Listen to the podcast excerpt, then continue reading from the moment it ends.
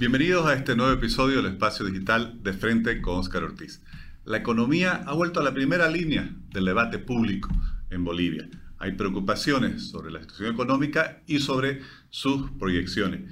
Vamos a conversar con uno de los bolivianos que más ha destacado en el ámbito académico internacional, pero también que participa activamente en el debate público de nuestro país. Me refiero a Antonio Sarabia, quien es doctor en economía es profesor en Mercer University, donde dirige un centro de estudios para la economía y la libertad. Muchas gracias, estimado Antonio, por aceptar esta invitación. Bueno, pues un placer, Oscar, como siempre. Muchas gracias por los conceptos, por la, por la introducción. Es siempre muy provechoso conversar contigo, así que encantado. Antonio, quisiera consultarte algo, porque participás mucho en el debate económico nacional, para mí algo muy meritorio porque eh, seguís preocupado y comprometido con el futuro del país. ¿Cuál es la importancia de generar este debate más allá de las diferentes posiciones que haya para buscar cómo pensar el futuro de Bolivia? Sí, bueno, es algo que también decía esta mañana en una entrevista en la radio es la querencia, ¿no? La querencia que jala al caballo hacia, hacia donde el caballo quiere ir. Y, y entonces la querencia siempre es Bolivia y siempre pensando en los problemas de nuestro país, eh, porque al final del día es gente de carne y hueso que, que sufre eh, los problemas, que desarrolla su esperanza para el futuro entonces es importante pensar cómo nuestra gente, los bolivianos, podemos avisorar un futuro eh, que le permita ¿no? a, la, gente cumplir sus sueños. Entonces, por eso el análisis, por eso estar metido siempre en la discusión. La batalla por ideas, eso es lo que a mí me interesa, ¿no? La batalla por ideas es importantísima, por un paradigma, por una forma de pensar a Bolivia de otra forma. Eh, por lo menos a partir del 52, sino antes, Bolivia ha vivido en un solo paradigma y ese paradigma es el Estado es la punta de, la punta de lanza en nuestro desarrollo. El Estado se encarga, se responsabiliza, se pone la mochila a la espalda. El Estado es el que nos dice cómo vamos a hacer, cómo nos vamos a desarrollar, etcétera.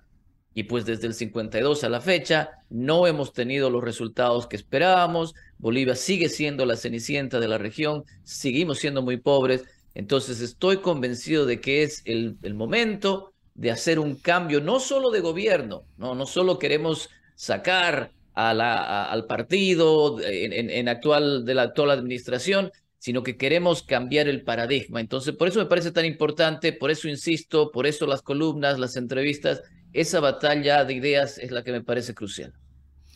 Antonio, me gusta mucho tu enfoque sobre la discusión del paradigma y la importancia, la trascendencia que tiene el debate de las ideas sobre esto, porque en Bolivia hay mucho discurso, por ejemplo, acusando al liberalismo, al neoliberalismo de los problemas del país, pero en los hechos, como mencionaba, hace por lo menos 80 años que Bolivia vive bajo un enfoque, una mentalidad eh, estatista, muchas veces populista, pero casi siempre estatista, que ha predominado en las políticas públicas y en las gestiones de gobierno. ¿Cómo es tu evaluación de lo que ha significado eh, la prevalencia de este paradigma estatista en, los en las últimas décadas sobre el desarrollo del país? Pues es un paradigma que reprime, que aplasta y no le deja al individuo desarrollar su proyecto de vida. ¿No es cierto? Es un Estado grande. Imagínate lo cuán grande será el Estado hoy en día, que cada vez, cada año que se, que se publica un nuevo presupuesto general del Estado, el famoso PGE, en ese PGE, ¿no es cierto? El Estado se come el 80% del Producto Interno Bruto del país. O sea, ¿cómo será de grande que el Estado nos dice, yo me voy a encargar de gastar el 80% de lo que hemos producido todos los bolivianos todo este año, ¿no es cierto? ¿Qué tan grande será el, el Estado, Oscar, que tenemos más de 530 mil empleados públicos, que podrían ser solo los empleados públicos la cuarta ciudad en importancia en el país?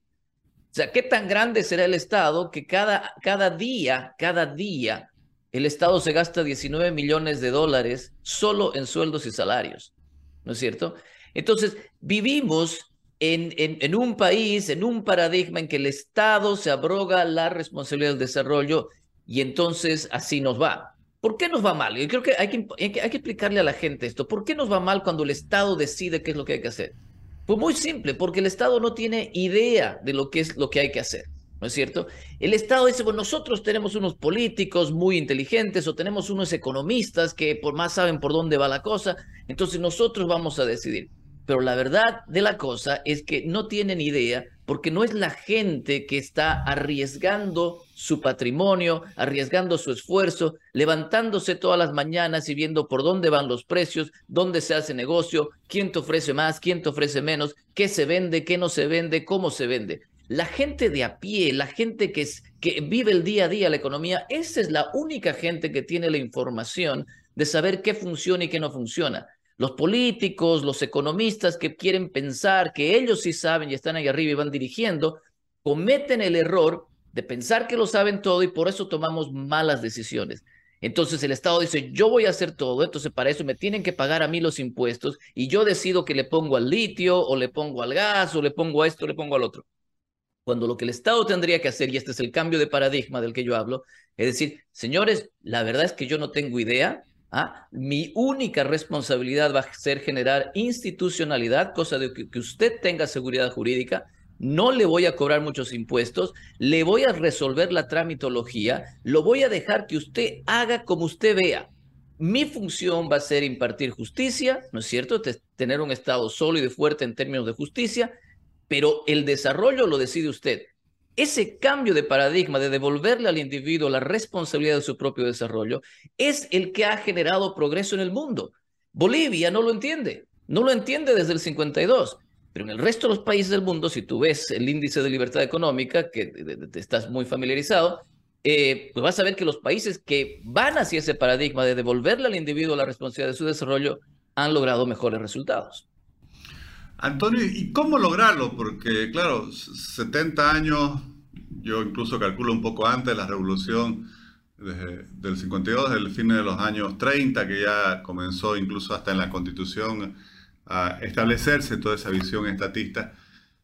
Prácticamente todos los bolivianos que vivimos hoy, excepto alguien muy mayor, eh, hemos nacido, nos hemos educado, hemos crecido y hemos vivido bajo ese paradigma estatista y una y otra vez ese paradigma en lo político parece, eh, no parece, se impone y quienes lo representan terminan ganando las elecciones.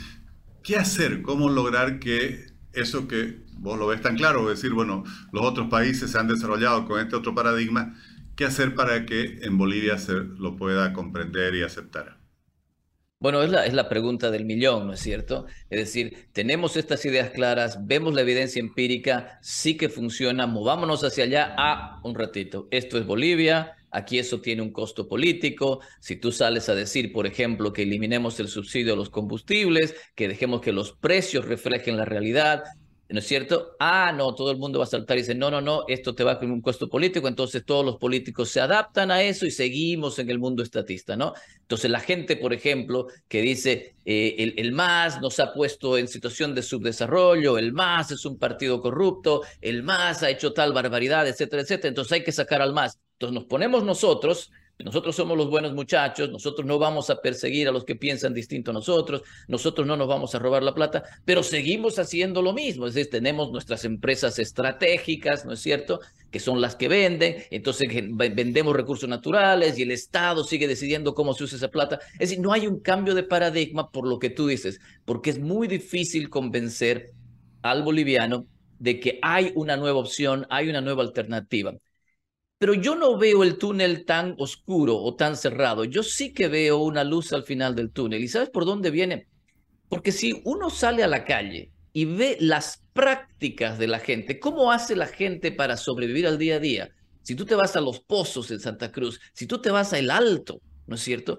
Ves que el boliviano es eminentemente liberal en su práctica cotidiana. Es la persona que se levante la mañana y dice, no sé qué el Estado va a hacer, si me va a dar esto. Yo me busco el negocio, yo voy acá, yo vendo acá. Los, los nuevos eh, exitosos empresarios de, del Alto, ¿no es cierto?, de Cochabamba, etcétera, son gente que se hace a sí misma. Y, y importante esto, y, sobre todo en, en contra de lo que las trabas que le pone el Estado. O sea, son, son más vivos, digamos, o son más capaces que los empresarios de otros países porque aquí encima lideras con las trabas que trae el Estado. Entonces, la luz que yo veo al final del túnel es si los políticos lograran observar esa práctica liberal de la gente y lograran elaborar un discurso eh, consistente, sólido, que enamore al país con esa nueva idea, yo creo que por ahí tiene que ir la, la solución, la luz al final del túnel, es por ahí, ¿no es cierto? Enamoremos a la gente con lo que la gente hace día a día. Y efectivamente, Antonio, pareciera que hay una especie de contradicción al interior de la sociedad boliviana, así como eh, mayoritariamente la gente en lo discursivo, en lo político, en lo electoral, eh, apuesta por modelos estatistas, por esa ilusión de que los recursos naturales son suficientes para que todos vivamos. Por otro lado, todos los estudios dicen que más del 80% de la población vive, yo diría sobrevive de la informalidad, donde trabaja por cuenta propia, donde sufre las extorsiones, los cobros irregulares, los chantajes de distintas oficinas públicas y tiene que refugiarse en la informalidad para poder sobrevivir. ¿Te parece que esto es una contradicción que no logramos resolver en el país? Definitivamente, ¿no es cierto? Es decir, tenemos a nuestras élites, a nuestras cúpulas políticas, los economistas, no sé, la gente que es líder de opinión que dice, no, el Estado tiene que hacer esto, no, el Estado tiene que hacerse cargo de esto y de esto y del otro. Pero la gente en el día a día, cuando oye a esos políticos, dice, bueno, ¿será, ¿será que tiene que ser así? Es decir, suena bien tener un Estado padre, protector, entonces sigo votando por ahí, ¿no es cierto? Pero la verdad de las cosas es que mi práctica del día a día, cuando me levanto en la mañana, soy completamente liberal, porque no espero que el Estado me, me provea de cosas. Es más, voy en contra de la tramitología y la burocracia y las barreras que me pone y trato de hacer mi propia vida, ¿no es cierto? Entonces, cuando nuestras élites empiecen a agarrar de verdad lo que hace la gente en su día a día y elaboren un discurso de acuerdo a lo que la gente hace, ¿no es cierto?